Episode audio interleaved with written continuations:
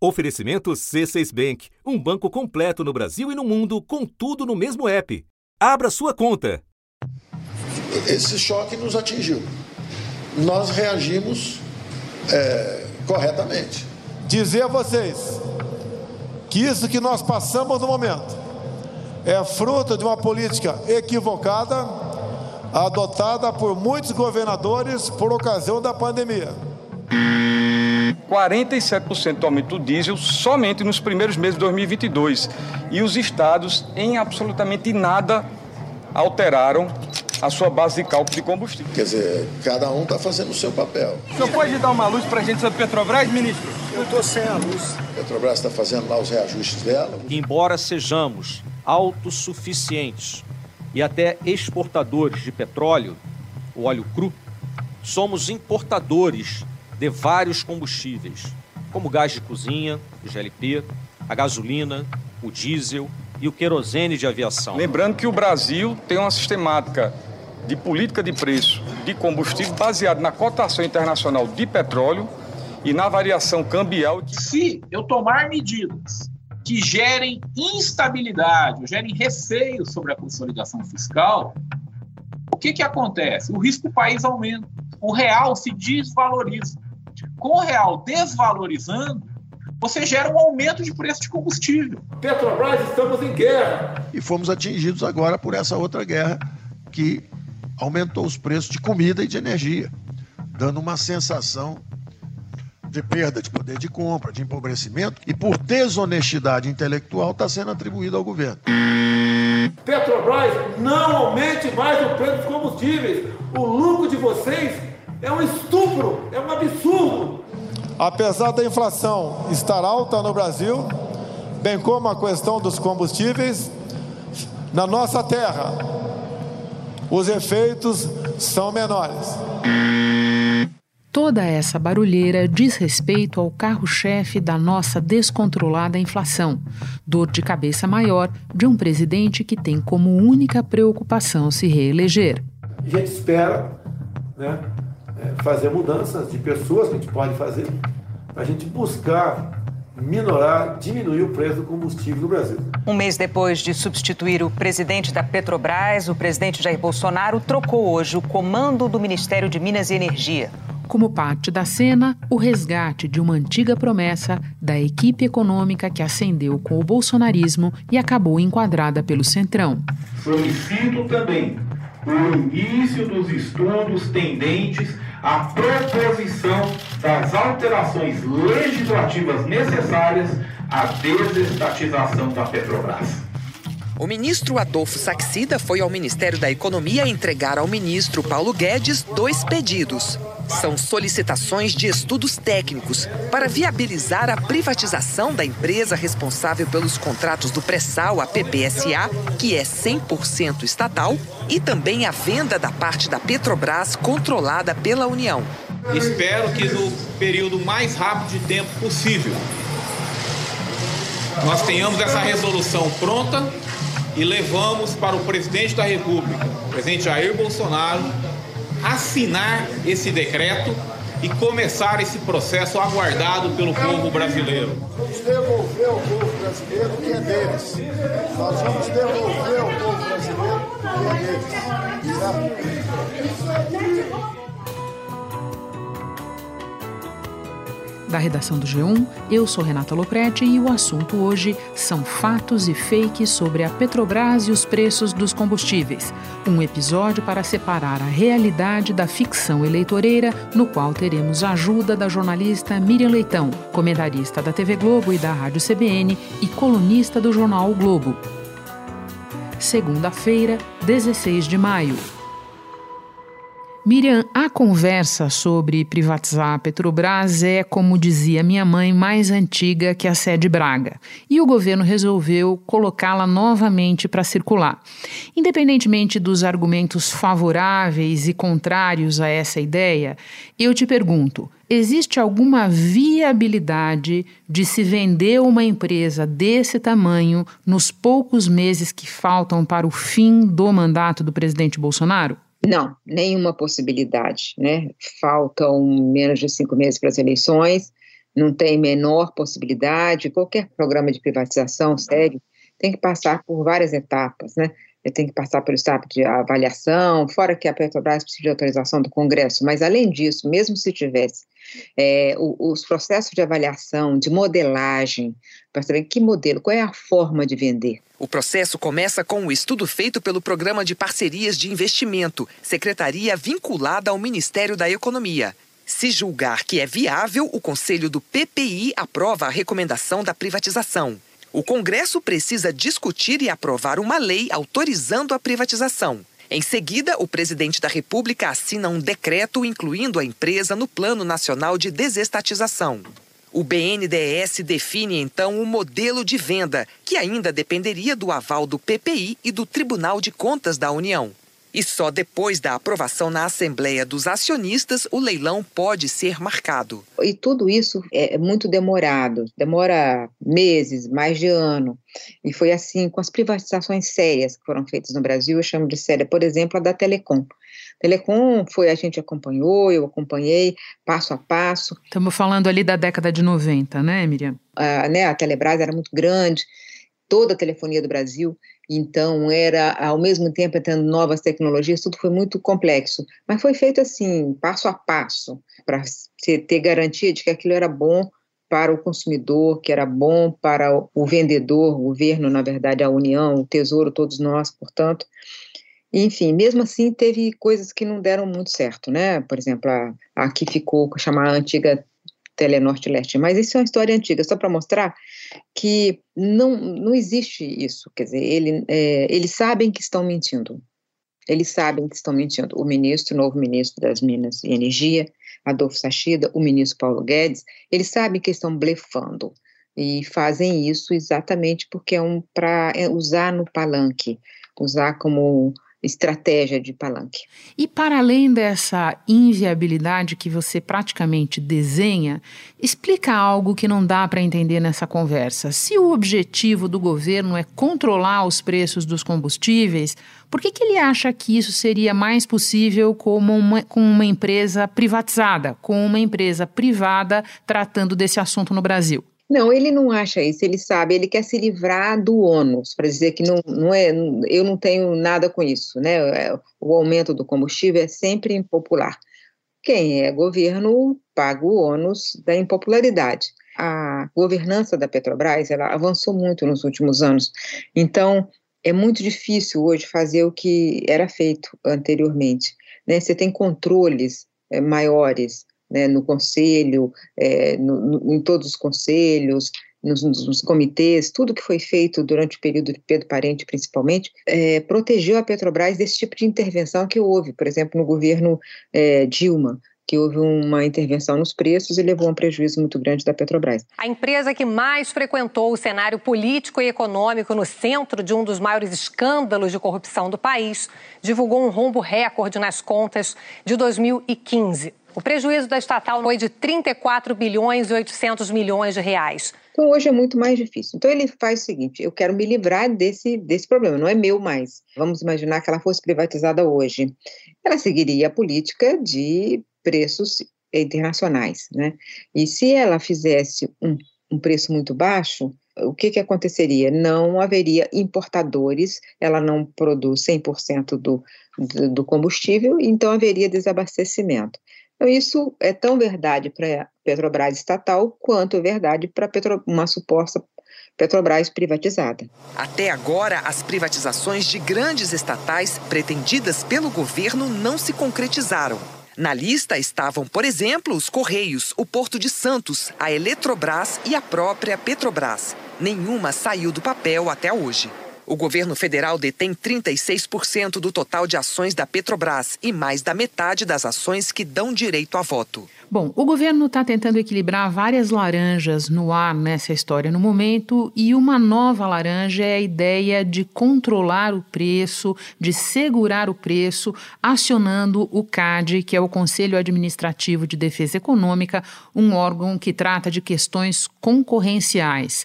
Você pode nos explicar que caminho seria esse para segurar o preço e, de novo, se esse tem viabilidade? Ele pode fazer mais uma enganação e o CAD pode ser politizado e inventar alguma alguma coisa sobre a Petrobras. O que, que o CAD veria se ele fosse fazer o trabalho tecnicamente correto? É se ela, que tem 70% do mercado, se ela é dominante em vários mercados, se ela está usando esse mercado para fazer um preço artificial. Se o preço é alto demais, na verdade, ela faz o quê? Os outros concorrentes vão praticar um preço mais baixo e ela vai perder poder de mercado.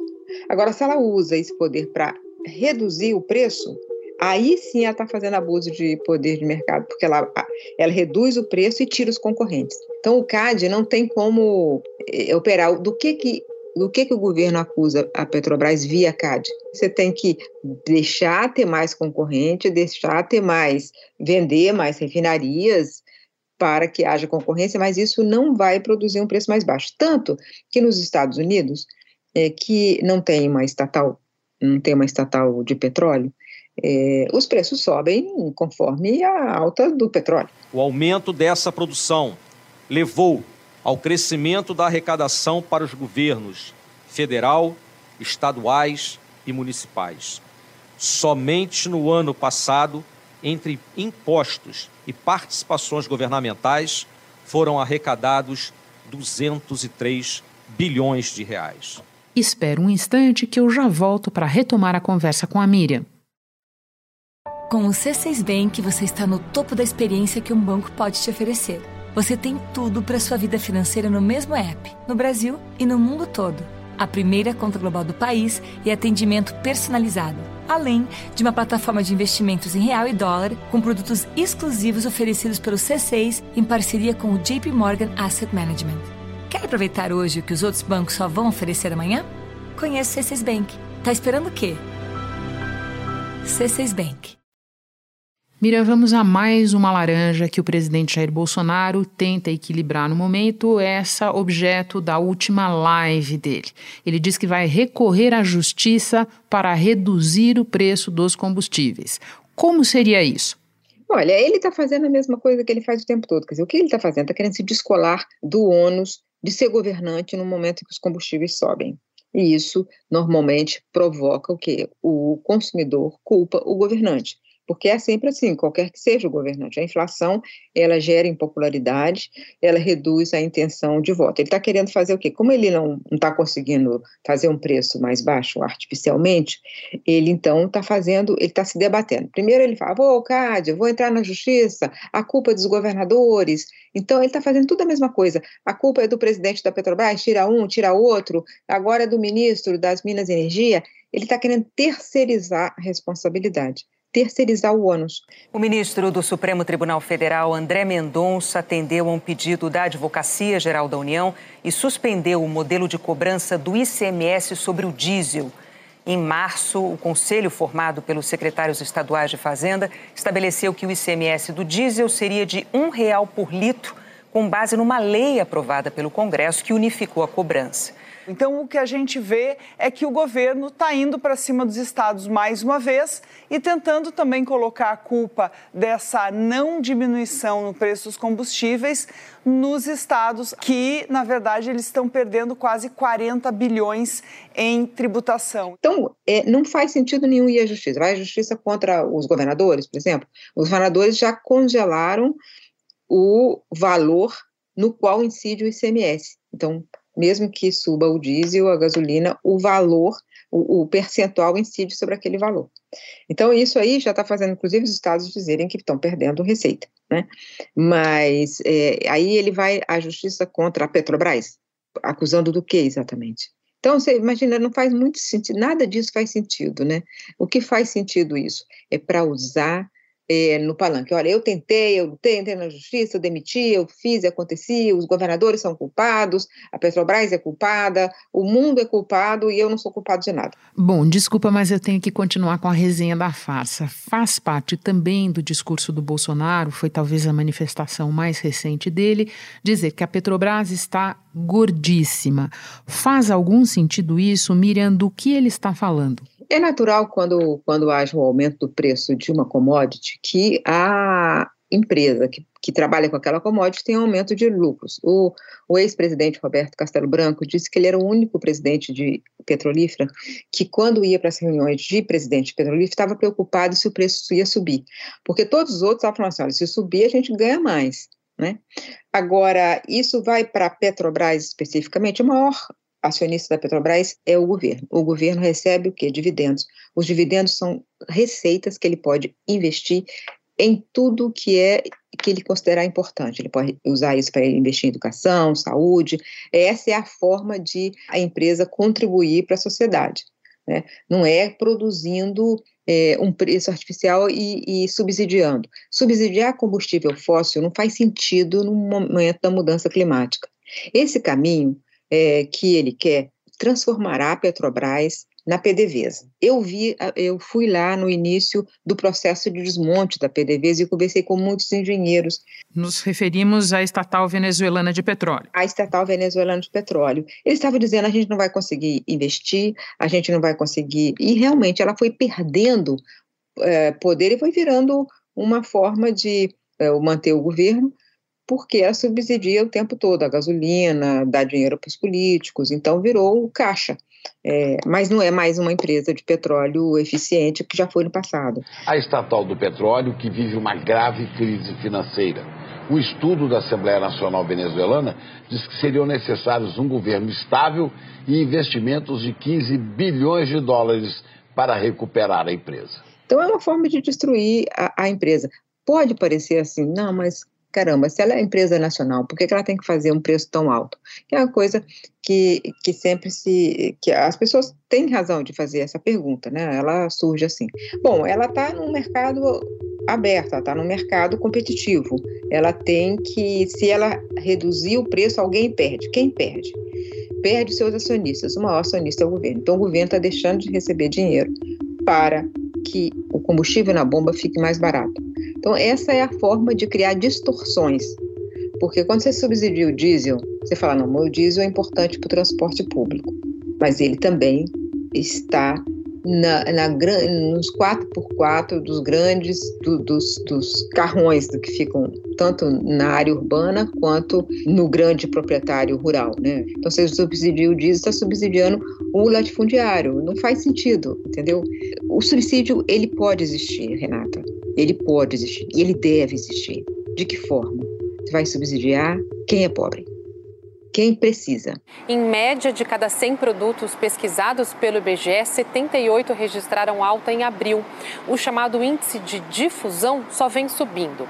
Quando olhamos para os grupos, o destaque fica com alimentação. Gasolina está muito cara, diesel também, gás de cozinha nem se fale, muita gente né, é, migrando para fogão de lenha, exatamente porque não tem condições de comprar um botijão de gás ali que está mais de 100 reais o preço do botijão de 13 quilos. É importante destacar que alimentos e transportes são os grupos que mais pesam no índice geral e eles continuam pressionados pela alta das commodities agrícolas e pelos combustíveis. Então você vai subsidiar, fazer um subsídio localizado, a transferência de renda do setor público para setor localizado. Então você pode fazer para o gás. O gás faz todo sentido.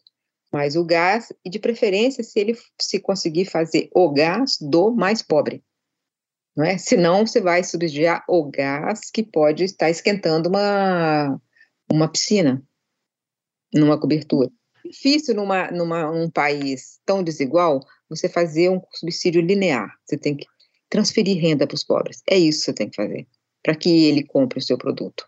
Miriam, para terminar, e se tudo que nós conversamos até agora é para distrair a plateia, eu te pergunto: o que de fato poderia dar uma trégua nos preços dos combustíveis? Olha, uma coisa importante que o governo poderia fazer, o presidente Jair Bolsonaro poderia fazer, é parar de criar crises institucionais.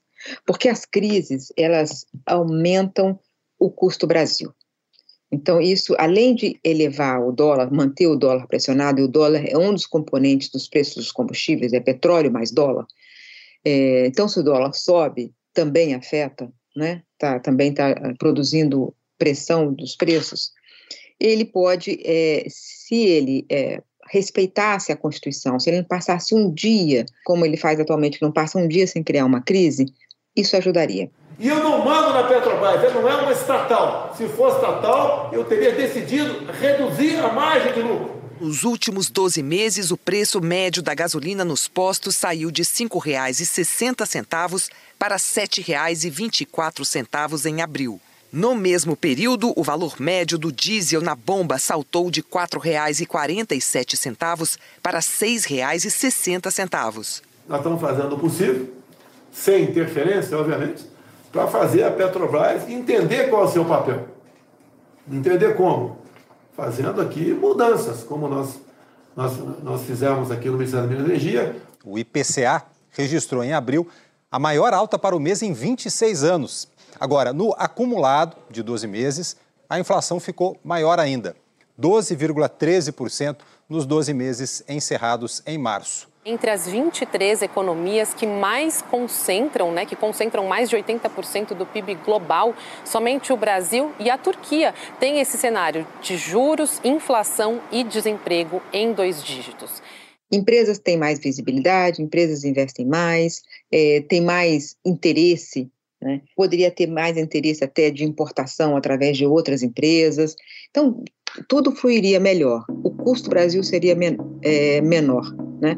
E esse custo Brasil é difícil a gente medir o quanto de custo extra para toda a economia brasileira o presidente Jair Bolsonaro provoca com esses conflitos institucionais que ele provoca em bases diárias. Porque isso aí, assim, a empresa que vai pegar dinheiro no exterior vai pagar um custo maior de juros, porque o custo Brasil é alto.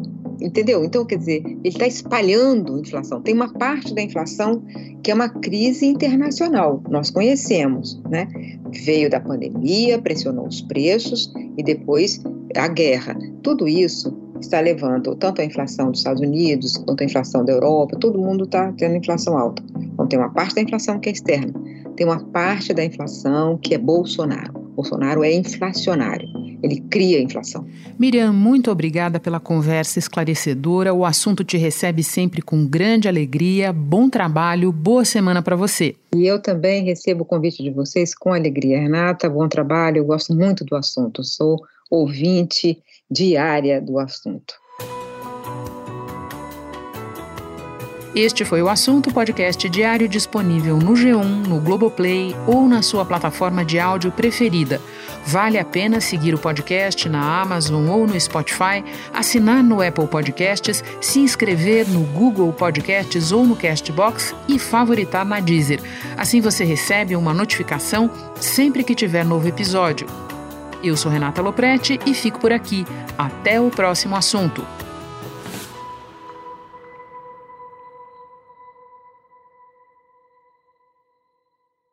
Você no topo da experiência financeira que um banco pode oferecer.